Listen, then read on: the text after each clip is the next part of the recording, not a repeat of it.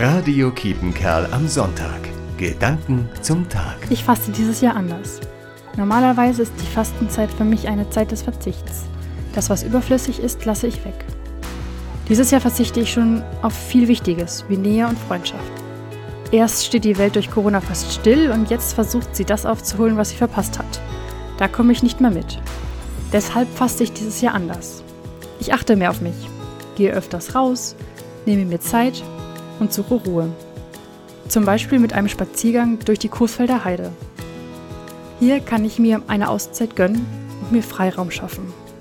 Der Natur beim Aufblühen zuschauen und bewusst ein- und ausatmen. Die Parkbank lädt mich ein, mal Pause zu machen. Hier ist ein Ort, an dem ich zu mir und Gott kommen kann.